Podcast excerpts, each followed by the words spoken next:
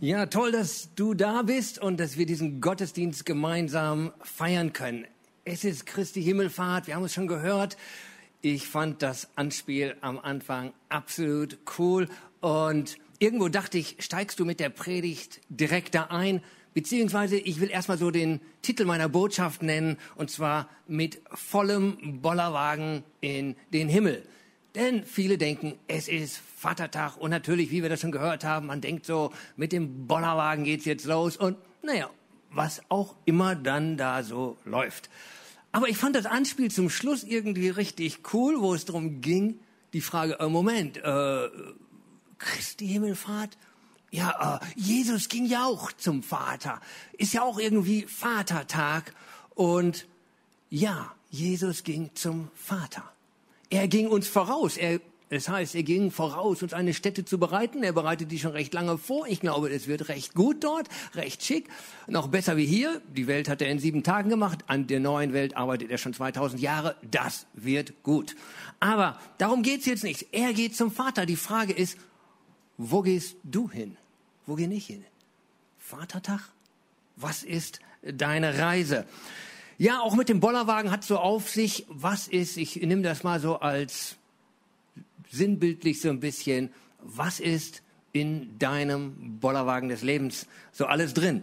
Da gehen wir später noch drauf ein. Ich möchte am Anfang doch einfach nochmal an dem, eben wirklich an diesem Feiertagsmomentum bleiben. Es ist Christi Himmelfahrt. Wir haben es schon gehört, 40 Tage nach Ostern. Er war auferstanden von den Toten. Sie waren, erst war ihre Welt alles zusammengebrochen, dann waren sie wieder begeistert. Er ist da. Jetzt lehrte er sie 40 Tage an verschiedenen Orten. Er zeigte sich ihnen immer wieder. Sollte das jetzt alles so bleiben? Ist jetzt wieder alles wie vorher? Nein, was kommt jetzt? Dann kommt es, und ich möchte jetzt gleich eigentlich auch in den Text einsteigen, der eigentlich der typische Text zu diesem Feiertag ist, Christi Himmelfahrt. Eben, es ist der Abschluss Jesu Leben auf dieser Erde, dementsprechend auch der Abschluss der ganzen Evangelien. Wir gucken hier mal ein bisschen in verschiedene Bibelstellen rein und wir starten mit Matthäus 28, Vers 16 bis 20. Da geht es jetzt weiter. Da heißt es, die elf Jünger aber gingen nach Galiläa auf den Berg. Interessant, elf explizit erwähnt, es ist einer weniger wie vorher, vorher waren es zwölf, die elf, also die Jünger, die Ängsten. Also sie gehen auf den Berg, wohin Jesus sie bestellt hatte, und als sie ihn sahen, warfen sie sich anbetend vor ihn nieder, und dann so ein komischer Nachsatz, etliche aber zweifelten. Moment, ich habe nachgeguckt, einige Übersetzungen heißt es auch einige. Das hört sich nicht ganz so schlimm an. Hey, von den Elfen, das waren jetzt nicht irgendwelche Außenstehenden, die zweifelten, einige zweifelten. Schade aber war, so war es. Äh, dann geht's weiter. Und Jesus trat herzu, äh, Jesus, Jesus trat herzu, redete mit ihnen und sprach, mir ist gegeben alle Macht im Himmel und auf Erden. Wie viel Macht? Alle Macht. Nicht ein bisschen Macht, nicht so die meiste, ab und zu mal bin ich gut alle Macht ist ihm gegeben auf, im Himmel und auf Erden. Und dann geht es weiter in Vers 19. So, also man könnte auch sagen deswegen oder gerade jetzt deswegen, so geht nun hin und machet zu Jüngern alle Völker. Ich habe schon mal gedacht, ist ja eigentlich ein bisschen platt beschrieben. Machet Jünger. Also mach mal. Ne? So, da ist es irgendwie ein Zugreifen. Wir sollen sie machen. In der Mongolei kamen wir damals, ich war ja Missionar dort, viele Jahre kamen wir dorthin und die Leute wussten gar nichts. Wir mussten, das waren, die einen waren Alkoholiker, die anderen waren total hoffnungslos, die anderen waren arm, andere waren reich und korrupt. Irgendwo, äh, und dann müssten wir das Evangelium verkündigen und denen erklären, was Kirche ist, denen erklären, was die Bibel ist, denen erklären, was wir machen. Und wir mussten so richtig aus dem Rohmaterial Jünger machen, bis wir hinterher einige Jahre später Mitarbeiter, Pastoren und Missionare hatten. Wir machten sie zu Jüngern. interessanterweise einige etwas äh, so äh, etabliertere Missionare, die dann später kamen, äh, nicht in der Pionierzeit, die vielleicht ein bisschen mehr Geld hatten und so, die kamen dann hin und machten das anders. Die kamen dahin, bauten ein großes Haus, nannten das Kirche und dann suchten sie sich einen Worshipleiter, einen Pastor, den sie anstellen konnten und die stellten die an und hatten sofort ein Team. Wir waren erstmal total perplex und dachten, wow, so schnell kann das gehen? Wir haben jahrelang geackert. Jesus sagt hier nicht, stellt euch Jünger an. Jesus sagt, machet Jünger. Ich glaube, wir hatten den harten Weg, aber den guten Weg. Äh, also Jesus sagt tatsächlich, macht Jünger. Wir sollen Menschen ja, entwickeln zu Jüngern Jesu. Jünger heißt ja nichts anderes als Schüler, als Nachfolger. Also alle Völker, ziemlich groß. Und tauft sie auf den Namen des Vaters, des Sohnes und des Heiligen Geistes. Und lehret sie alles halten oder zu halten, zu bewahren, zu, dass das wirklich gelebt wird. Nicht nur informieren, also lehret sie das zu tun, was ich euch befohlen habe. Und siehe, ich bin bei euch alle Tage bis an das Ende der Weltzeit. Amen. Ihm ist gegeben alle Macht. Er ist bei uns. Wow, alle Macht. Er ist bei uns. Er ist nicht nur bei uns, er ist in uns. Und es geht weiter. Deswegen haben wir diesen Auftrag. Deswegen können wir voller Kraft und Motivation und voller Glauben hingehen. Aber dann geht es weiter in dem nächsten Vers. Nein, nicht im nächsten Vers. Ich möchte hier weiter zu einer anderen Stelle gehen. Das war das, der Part aus Matthäus. Wie sagen das die anderen Evangelien? Hm, es ist ja eben so zum Ende und zum Ende kommt das Wichtigste. Wir hatten auch bei Jesu Tod, war es auch schon so. Kurz bevor er verschied, sagt er das Wichtigste. Bevor er verschied, sagt er, es ist vollbracht. Es ist vollbracht. Eben, wir sind frei, uns ist vergeben. Wir werden zu Kindern Gottes. Dann vor der Himmelfahrt wieder so ein Moment, die letzten Worte, und das ist jetzt eben, geht hin, verkündigt, tauft sie, machet zu Jüngern. Also, wir haben es eben schon gehört, das Testament, der letzte Wille wird uns gegeben. Hier wird uns, beim Kreuz war es klar, jetzt sind wir errettet. Ja, ich bin ein Kind Gottes.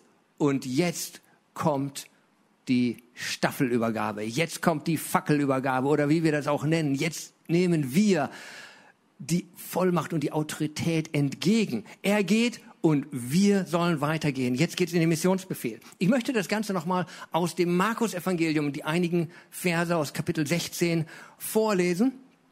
Und da heißt es, und er sprach zu ihnen, geht hin in alle Welt, verkündigt das Evangelium der ganzen Schöpfung. Jetzt geht's hier weiter, interessant. Wer glaubt und getauft wird, der wird gerettet werden. Wer aber nicht glaubt, der wird verdammt werden. Interessant, eben hatten wir schon mal vorher gelesen, sie gingen auf den Berg und einige aber zweifelten von den Jüngern. Aber wer aber glaubt, der soll gerettet werden. Nicht der äh, Zweifelnde, der Glaubende, der Vertrauende, der an ihm ist, der an ihm hängt.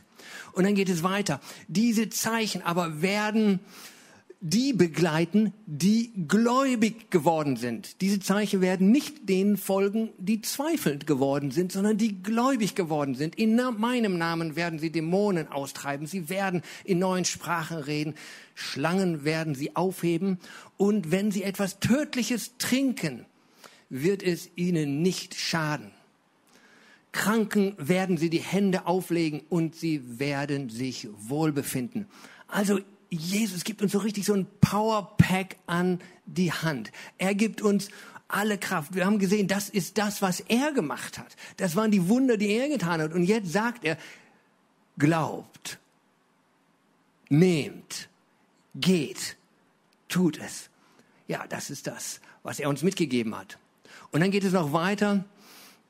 Der Herr nun wurde, nachdem er mit ihnen geredet hatte, aufgenommen in den Himmel und setzte sich zur Rechten Gottes. Hier wird es nochmal sehr ausführlich, sehr prägnant beschrieben, was wir heute an Himmelfahrt feiern. Er sitzt zur Rechten Gottes. Sie aber gingen, eben, er geht in den Himmel sein Part ist gemacht. Sie aber gingen hinaus und verkündigten überall und der Herr wirkte mit ihnen und bekräftigte das Wort durch die begleitenden Zeichen. Amen. Und damit schließt ähm, das Markus-Evangelium ab. Interessant, bei, bei, bei, bei Lukas heißt es auch an einer Stelle, das, ich erwähne das nur kurz hier, und während er sie segnete, ich stelle mir das so richtig bildlich vor, er segnet sie noch, er, er salbt sie, er bevollmächtigt sie und legt seinen Segen, seine, seine Power auf sie, übergibt so diese Staffel und es heißt ja, während er sie segnete, schied er von ihnen und wurde hinaufgetragen in den Himmel. Wow, welch eine Szene, welch eine Szene.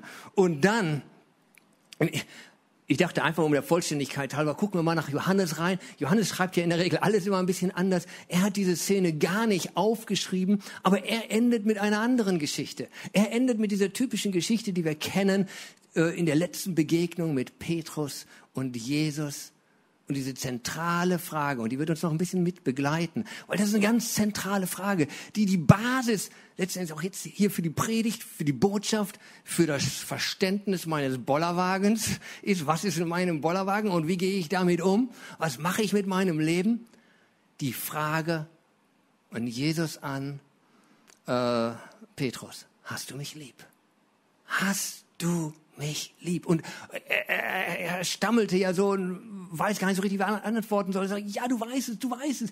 Und Jesus fordert ihn heraus und fordert ihn heraus und er sagt, ich will dein ganzes Herz.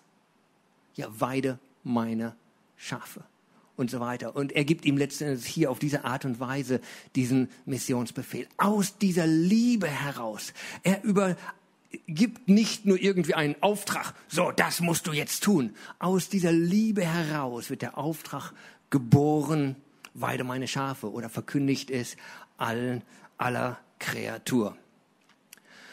Es geht ja noch weiter. Äh, neben den vier Evangelien haben wir die Apostelgeschichte und die Apostelgeschichte fängt eigentlich hier an und äh, der Autor der Apostelgeschichte ist ja Lukas und er macht das so richtig wie in so einem schönen Serienfilm. Äh, er überschneidet nochmal, das ist so ein bisschen eine Schnittmenge äh, und er greift nochmal zurück und letzten Endes äh, nimmt er die Himmelfahrt nochmal, den Abschluss de, des Lukas-Evangeliums packt er nochmal als Anfang in die Apostelgeschichte rein. Und da möchten wir lesen aus Apostelgeschichte 1, ab Vers 8.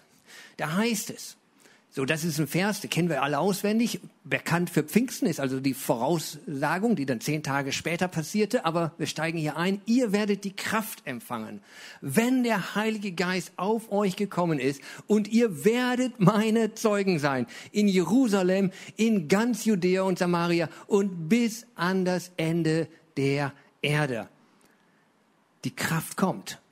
So, er hat sie schon gesegnet, aber so richtig so geknallt hat's noch nicht. Diese, dieser Boom, der dann am Pfingsten kam, der kam so ein bisschen später, aber die Beauftragung war ganz klar, derselbe Missionsbefehl, geht hin nach Judäa, Samaria und bis ans Ende der Erde. Und jetzt geht's weiter in Vers 9. Und als er dies gesagt hatte, wurde er vor ihren Augen emporgehoben und eine Wolke nahm ihn auf vor ihren Augen weg.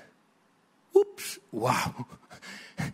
Den ließ bestimmt kalten Rücken runter, die wussten gar nicht, was geschehen. Und dann geht es weiter. Und als sie unverwandt zum Himmel blickten, die standen wahrscheinlich da, Mund offen, staunen.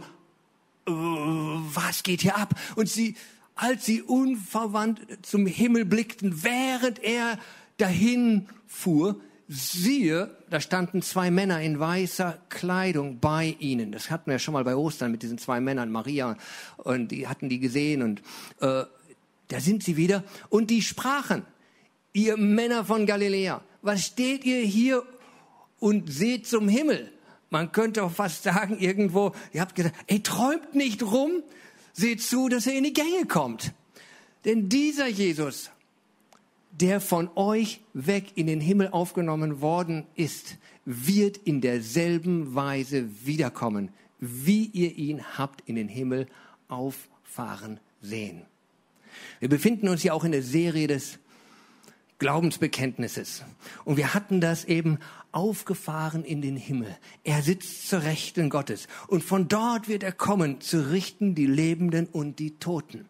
Das ist, wie wir es im Glaubensbekenntnis aussprechen, beten, proklamieren. Und das ist diese Passage um Himmelfahrt. Aber wir leben jetzt in einer Zeit. In welcher Zeit leben wir? Aufgefahren in den Himmel. Das ist geschehen. Wiedergekommen? Nein, ist er noch nicht. Wir leben in dieser Zwischenzeit.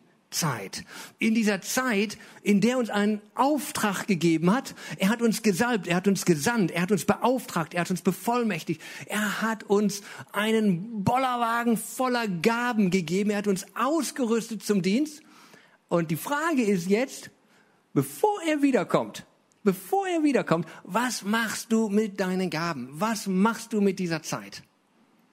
Interessanterweise gerade so bevor Jesus ans Kreuz ging, wir lesen das in Matthäus 25, da hat er einige Geschichten erzählt und eine Geschichte möchte ich auch noch mal lesen.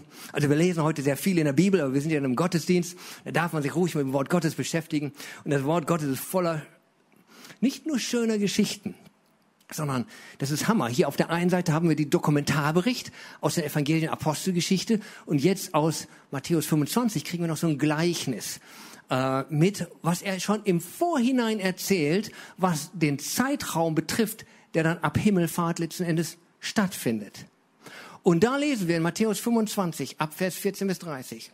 Denn es ist wie bei einem Menschen, der außer Landes reisen wollte seine Knechte rief, also er rief seine Knechte, er rief nicht irgendwelche Fremden, er rief nicht Leute von der Straße, sondern seine Angestellten, seine Verwalter, seine Mitarbeiter. Wir können davon ausgehen, dass er diese Botschaft an, die, an seine Jünger richtet, wie eben am Anfang auch an, an, an die Elf. Er richtet sie an, äh, seine Knechte rief und ihnen seine Güter übergab. Er gab ihnen also was und sie packten es in den Wagen. Dem einen gab er fünf Talente, dem anderen zwei, dem dritten eins. Jedem nach seiner Kraft heißt es da. Oder es heißt auch nach der Fähigkeit oder welche Möglichkeiten da sind. Hm. Da ging er hin. Moment, wo waren wir? Äh, nach seiner Fähigkeit und er reiste sogleich ab. Da ging er hin äh, der erste, welcher die fünf Talente empfangen hatte, handelte mit ihnen und gewann fünf weitere Talente. Er handelt. Wow, Business. Und er gewinnt. Er hat richtig gewinnbringend hier äh, gewirtschaftet. Fünf weitere Talente. Und ebenso der, welcher die zwei Talente empfangen hatte. Auch er gewann zwei weitere. Dann geht es weiter zum nächsten. Aber der, welcher das eine empfangen hatte, ging hin, grub die Erde auf und verbarg das Geld seines Herrn. Nach langer Zeit aber kommt der Herr dieser Knechte, dieser Jünger, diese christlichen Mitarbeiter und hält Abrechnung mit ihnen über das, was er ihnen anvertraut hatte. Und er trat und er und es trat der hinzu, also der erste, der die fünf Talente empfangen hatte. Und er brachte noch fünf weitere Talente herzu und sprach, Herr, du hast mir fünf Talente übergeben. Siehe, ich habe fünf weitere Talente gewonnen. Wow, hier. Da sagte sein Herr zu ihm, recht so, du guter und treuer Knecht. Du bist mit wenigem treu gewesen.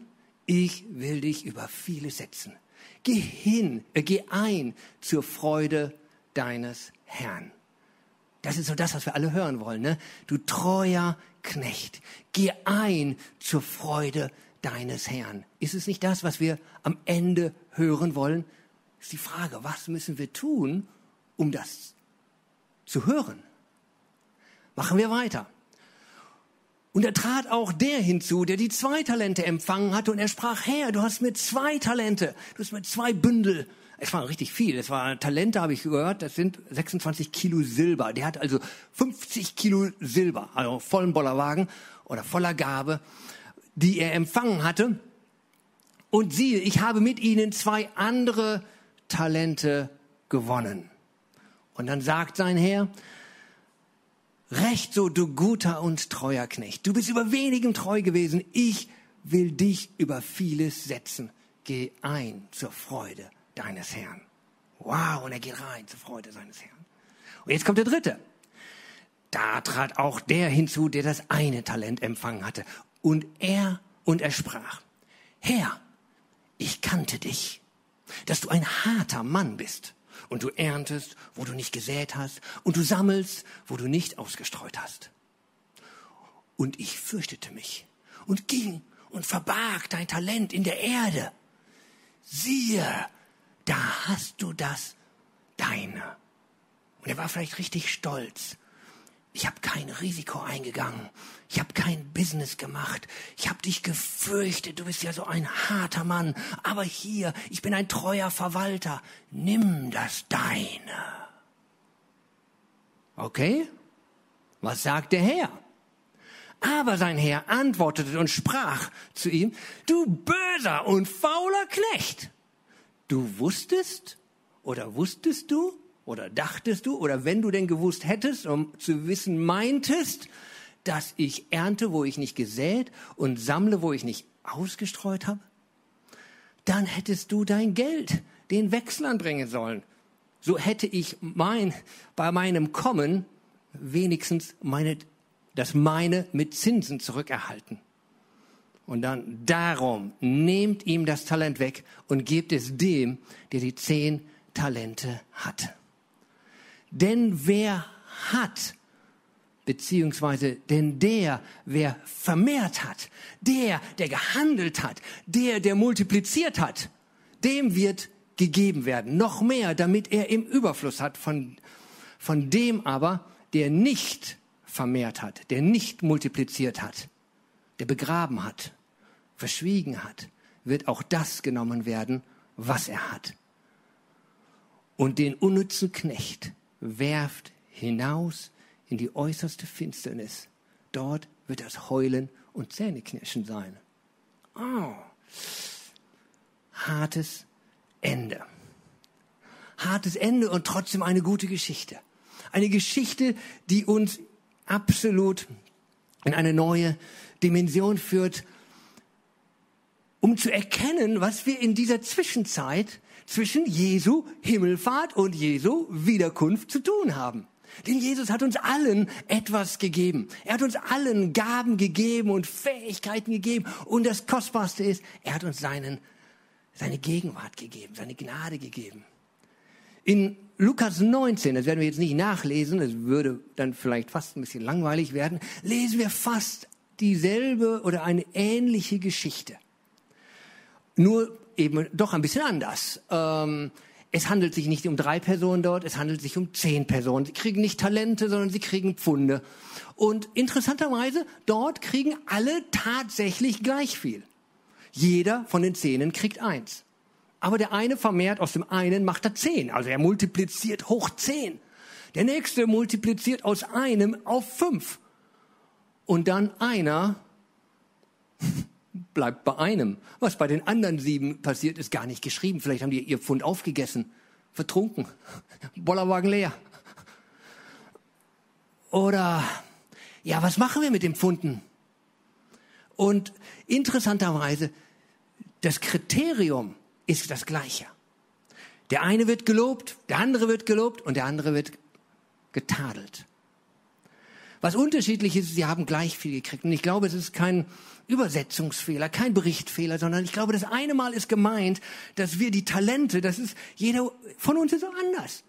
Der eine hat viel Gaben, der andere hat weniger Gaben oder andere Gaben, offensichtlichere Gaben, verstecktere Gaben. Der eine singt, der andere spielt, der andere macht, der andere arbeitet, der andere organisiert, der eine dient, der eine, ach, und die Liste wäre lang. Und so schöne Liste. Und an dieser Sache dürfen wir lernen, wie, wie vielseitig wir die Gaben haben. Aber in der zweiten Geschichte aus Lukas, egal wie klein ich bin, ob ich arm bin, ob ich reich bin, ob ich krank bin, ob ich gesund bin, ob ich Männchen bin, ob ich Weibchen bin, ob ich hochbegabt bin oder vielleicht mich gar nicht so begabt empfinde, wir alle haben das Gleiche vom Herrn empfangen. Die gleiche Liebe, die gleiche Wertschätzung, die gleiche Gnade, die gleiche Errettung. Aber auch die wird bei den einen multipliziert und kultiviert, sodass ein Riesenerbe entsteht. Und manche haben es wie vergraben, verbuddelt, versteckt. Und bei manchen wird gar nicht mehr davon berichtet. Wo sind sie? Also es ist interessant. Und ist es nicht interessant, was hab, hab, hast du mir da mal Gedanken darüber gemacht, was das Wort treu bedeutet? Ich habe extra nachgeguckt unter Synonymen, Wiki und sonst was. Äh, treu. Im, im, normalerweise denken wir, das ist beständig, zuverlässig, loyal, wahrhaftig, hingegeben, gehorsam, standhaft, dauerhaft, bewahrend. Das ist treu. Und eben, ich habe das auch bewusst ein bisschen mit der Betonung so gelesen, der eine, der sein Pfund vergraben hat, der hat sich ja vielleicht sogar für treu gerechnet. Er hat es ja gut bewahrt. Da ist nichts dran passiert. Er ist absolut auf Nummer sicher gegangen. Das Sicherheit und Treue, das gehört doch fast zusammen. Aber Jesus scheint hier eine komplett andere Definition vom Wort treu zu haben. Denn den, der nur bewahrt hat, den nennt er nicht treu und auch nicht gut. Den nennt er böse und schlecht und äh, den oder untreu und den an die anderen, die eigentlich Risiko eingegangen sind, die damit Geschäfte gemacht haben, die mit nach außen gegangen sind, an andere Menschen herangetreten ist, in Umlauf gebracht haben, da ist es gewachsen. Und nur da, wenn du das ganz mathematisch siehst, nur da, wo Multiplikation stattgefunden hat, die nennt er treu. Bei dem, wo es bewahrt geblieben ist, nennt er nicht treu. Die nennt er untreu und böse. Jesus hat eine komplett andere Ansicht von dem, was treu ist. Aber diese Treue kannst du nur, also dieses Multiplizieren kannst du nur finden auf dieser Grundlage. Und ich habe das eben bewusst eingeschoben aus dem Johannesevangelium. Hast du mich lieb? Ich fühle mich geliebt. Ich habe, da ist dieses Vertrauen Gottes. Ich habe keine Angst. Ich fühle mich geliebt. Ich fühle mich beschenkt. Ich bin überreich mein Herz fließt über. Mein Mund kann es nicht verschweigen. Ich bin geliebt und ich liebe ihn. Und das ist die Motivation für die Multiplikation. Das ist die Motivation, das weiterzugeben. Was war es bei dem anderen? Was war es bei dem anderen? Er dachte ja, Gott zu kennen. Es heißt, ich kenne dich und ich weiß, dass du ein harter Herr bist. Ich kenne manche Christen. Und da, da kommt fast so was rüber. Ich kenne Gott. Und er ist hart. Und er wartet hinter jeder Ecke mit so einem Knüppel. Und wehe dem, du machst was falsch. Uh. Und die Kinder fürchten sich vor diesem bösen Gott. Und was passiert daraus? Alles andere außer investieren, außer risikoreich zu spielen, außer selbstbewusst und frei, geliebt nach vorne zu treten. Aus dieser Furcht, was falsch zu machen, vor diesem grausamen Gott, vergraben sie ihr Pfund. Ja, gegebenenfalls trinken sie den Bollerwagen alleine leer. Aber sie investieren nicht das, was sie empfangen haben zurück in das Reich Gottes. Sie haben Angst. So war es bei diesem. Er hatte ein falsches Gottesbild. Und dieses falsche Gottesbild, und er sagt es selbst, er fürchtete sich. Aber diese Furcht war keine heilige Ehrfurcht, es war eine falsche Angst vor Gott aus einem falschen Gottesbild, was ihn gelähmt hat, in Freiheit und Freude das Reich Gottes zu bauen. Ein trauriges Ende. Aber Glaube setzt frei. Glaube setzt frei. Glaube lässt uns sogar Zeichen und Wunder folgen. Da, da, da investieren wir etwas und es passiert noch mehr, als wir denken. Da passiert mehr, als wir denken. Ich möchte noch ein, ein Bild für die Gnade bringen. Ein Bild für die Gnade und ich möchte euch 1. Petrus 4 noch mitgeben. 1. Petrus 4, da heißt es, dient einander Eben, investiere deine Gabe, jeder mit der Gnadengabe, die er empfangen hat, als gute Haushalter der mannigfaltigen Gnade Gottes. Dient einander, dient einander als Brüder und Schwestern, dient einander in der Kirche, dient einander in der Gesellschaft, dient den Armen und Bedürftigen, diene mit der Gnadengabe, da steht Charisma mit der Gabe, ja mit der Geistesgabe, aber auch mit der physischen Gabe, die du empfangen hast. Diene einander als guter Haushalter. Eben, wir haben von diesen Haushaltern gelesen und da waren ein paar gute und da war ein nicht so guter oder mehrere nicht so gute. Und dann heißt es der mannigfaltigen Gnade Gottes. Ich dachte, was heißt das denn? Und ich habe mir mal Gedanken gemacht, was das mit der Gnade so auf sich hat. Und die Gnade äh, lässt sich eigentlich in drei Bereiche unterteilen. Äh, es ist einerseits, dass wir, dass wir Gnade empfangen, dieses typische Verständnis, auch im säkularen Bereich, du kannst Gnade vor einem Richter empfangen, weil du hast etwas verbockt, du bist schuldig, als schuldig erkannt. Du hast dich beladen mit Sünden, können wir auch sagen, im frommen Verständnis, einfach, du hast Schuld. Und du hast eine Strafe verdient und du wirst begnadigt. Das ist Gnade. Du bist befreit. Das heißt, du wirst aus dem Minusbereich, geht es in, zumindest in den Nullbereich. Das Minus ist gelöscht. Wir können es aber auch anders verstehen. Äh, äh, das ist, Gnade ist es, ein, einen unverdienten Stand, ein unverdientes Geschenk zu empfangen.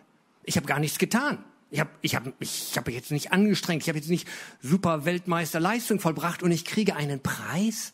Ich kriege, oder beziehungsweise sogar, ich bekomme einen Stand, eine Stellung als Kind, wo ich vorher Sklave war wo ich vorher fern war. Ich bin unverdienterweise in der Familie Gottes aufgenommen worden. Ich bin nicht nur schuldfrei, ich bin Kind, ich bin Erbe. Oder wir nennen, an anderen Stellen heißt es, ihr seid Könige, ihr seid Priester, ihr seid Botschafter an meiner Stadt.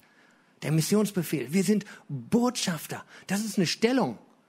Also hast du mal mit einem Botschafter hier gesprochen? Die Botschafter, die haben schon eine ganz gute Stellung und die haben eine ganz gute Karriereleiter wahrscheinlich dahin, bis sie endlich Botschafter sind. Aber die haben Leistung dafür vollbracht, die haben sich bewährt in verschiedenen Punkten und wir werden einfach aus Gnade beschenkt als Botschafter. Und dann habe ich noch einen Punkt für dich, was die Gnade ist. Die Gnade ist nämlich das, dass du äh, befähigt wirst, was etwas Unmögliches zu tun. Gott ruft uns, damit wir etwas Unmögliches möglich machen. Wir gehen mit in der Schwachheit und Gott tut das Seine dazu. Es heißt auch in dem Vers, seine Gnade ist genug für mich. Ich habe genug an der Gnade oder lass dir an der Gnade genügen.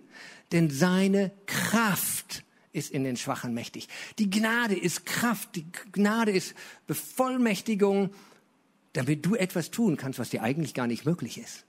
Und wenn du diese Gnade und diese Treue neu definierst für dich, dann weißt du, dass du einer zu den Knechten, zu den Haushaltern gehörst, jetzt nicht nur in der Geschichte des Gleichnisses, sondern jetzt in dieser Zwischenzeit bei Himmelfahrt, wo wir den Auftrag empfangen haben und wir diesen Auftrag auszuführen haben, bevor er wiederkommt, damit wir den anderen Menschen diese Güte, bringen können. Das ist wunderbar und ich lade dich ein dazu. Ich lade dich von ganzem Herzen ein dazu. Lass dich nicht lähmen von Furcht. Wir kommen zurück eben zu dieser, zum Abschluss hier oder zu, zum Anfang. Es ist Himmelfahrt und es ist die Zeit, wo er uns beauftragt. Und ich frage dich, was ist in deinem äh, Bollerwagen des Lebens drin? Was hast du von ihm empfangen? Was machst du mit dem, was du empfangen hast? Was ist dein Vaterbild? Fürchtest du ihn? Denkst du, er ist ein harter Mann oder bist du verliebt in ihn? Wie ist deine Vaterbeziehung? Oder bist du doch noch blockiert? Bist du gelähmt vor Furcht? Und ich möchte dich ermutigen, dass du frei wirst. Dass du frei wirst.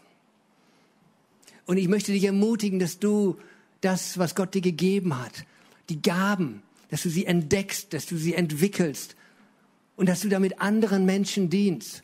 Genau, und ihr habt es gehört, wir sind in der My Challenge. Diese Predigt soll anwendbar sein. Wir sind in der My Challenge. Also das heißt, ja, die My Challenge ist, Jesus, du bist zum Himmel gefahren. Ja, wir feiern das, aber wir feiern auch unsere neue Beauftragung. Wir feiern unsere neue Stellung, die wir in Gnade ausüben dürfen, wo wir mit den Gaben, die du uns gegeben hast, wuchern können. Es gibt Menschen, die vergraben das tatsächlich in einem falschen Gottesbild, in einem falschen Bild von Sicherheit, in einem falschen Bild von Treue und sie sind blockiert. Ich möchte dich ermutigen, lass dich heute von der Liebe Gottes erweichen, dass du deine Gaben entdeckst. Der eine als Arzt, der andere als Lehrer, der eine als Handwerker, der eine hier, der eine dort, mit dem Akten der Barmherzigkeit, mit Akten der Freundlichkeit und du kannst dienen mit dem, was du hast. Und daneben dürfen wir immer dieses Evangelium verkündigen. Es ist immer dieses Zusammenspiel dieser beiden Dinge.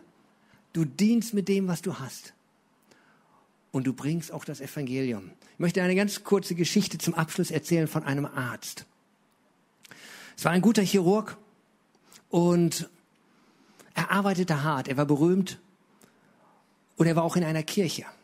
Und die Kirche machte jede, jedes Jahr einmal so eine Konferenz. Und dann kam er dorthin und er meldete sich als Ordner und er verteilte so seine die Zettelchen auf den Stühlen. Der Pastor sah ihn und sagte, was machst du da? Er sagte, ja, oh, ich verteile die Zettel hier. Äh, wir haben da ein paar Praktikanten, die können das machen. Und er sagt, nein, ich, ich bin Arzt und ich bin so busy, ich habe keine Zeit. Einmal im Jahr nehme ich mir Zeit, um Gott zu dienen. Nimm das bitte nicht von mir. Ich möchte diese Woche Gott dienen und die Zettel verteilen. Und er ging weiter und verteilte die Zettel. Und der Pastor war sprachlos. Und er dachte, okay, ja, der Mann ist demütig. Der Mann will Gott dienen. Aber wie schade, dass er nicht erkannt hat, dass er 350 Tage im Jahr oder eigentlich 365 Tage im Jahr in seiner Gabe als Arzt Gott dienen kann, das Evangelium dort verkündigen kann, wir dienen Gott nicht nur in der Kirche, indem wir Zettel verteilen. Wir dürfen das und das ist schön. Aber du darfst jeden Tag als Arzt, als Lehrer, als Handwerker, als Hausfrau mit deinen Kindern und was auch immer, in jedem Ort lebe den Missionsbefehl. Und dafür möchte ich beten, dass du äh, diesen Missionsbefehl ausleben kannst. Dass du dieses Himmelfahrt neu erleben kannst. Lass uns das gemeinsam tun. Vater, ich danke dir ja, ich danke dir, Jesus, dass du zum Vater gegangen bist, dass du uns vorausgegangen bist, aber dass du uns nicht nur gesagt hast, wartet mal ab und wartet einfach, sondern dass du uns deine Staffette übergeben hast, dass du uns begabt hast, dass du uns befähigt hast, dass du uns bevollmächtigt hast, dass du uns beauftragt hast. Und ich bete, Herr, für jeden Einzelnen hier, der dieses Wort hört, dieses Wort gehört hat, dass das Zeugnis des Heiligen Geistes in ihm etwas freisetzt, dass dieses Wort, dass es in dir lebendig wird. Ich bete, dass der Heilige Geist jetzt kommt und diese Gabe entfacht, dass diese Gabe für Gott multipliziert wird, dass die Gabe nicht mehr brach liegt, dass die Gabe nicht nur noch für diese eigene Welt und Gelüste investiert wird, sondern dass die Gaben, die Gott uns gegeben hat, dass wir sie für ihn investieren können, in sein Reich und dass wir es paaren können mit der guten Botschaft, wie es heißt, geht hin, verkündigt das Evangelium. Ich bete, dass du uns segnest jetzt auch hier in der My Challenge, jetzt auch hier einfach in jedem ganz normalen Tag. Ich danke dir für deine Gegenwart und ich danke, dass du uns lieb hast und wir lieben dich. Wir preisen dich. Amen.